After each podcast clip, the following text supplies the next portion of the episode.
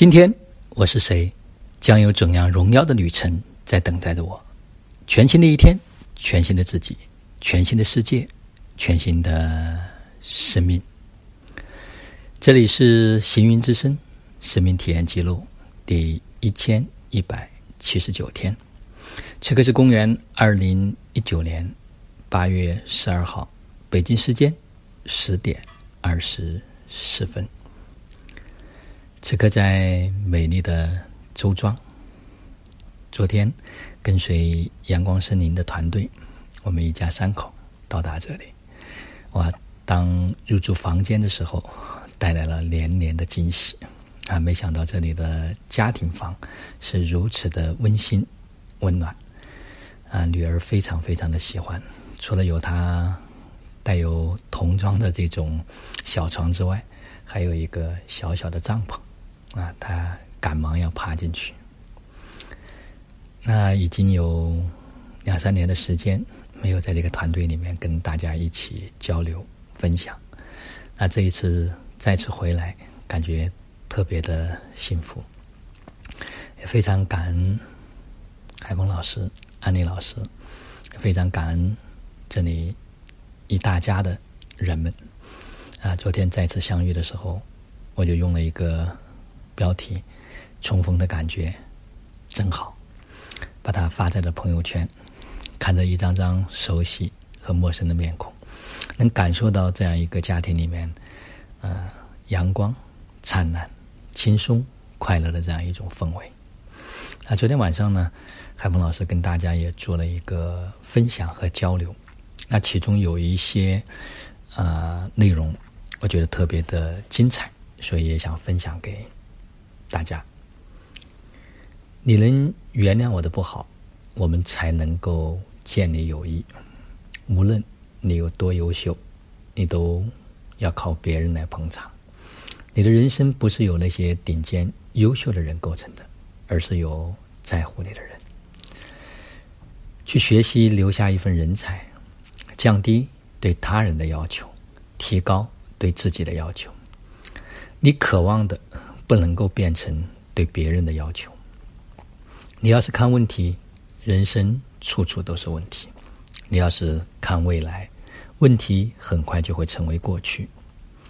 让我们能够走得很远的，一定不是我们的才华，而是内心深处对人的那份珍惜。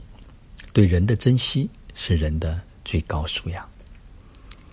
幸福的人，别人为他着想。不幸福的人使劲努力，也会众叛亲离。那当然还有很多老师非常经典的这种语句。那当我再一次能够去感受，嗯，实际上每一个人都在用自己非常独特的对生命的这样一份探索，在经验和体验着每一个独特的体验。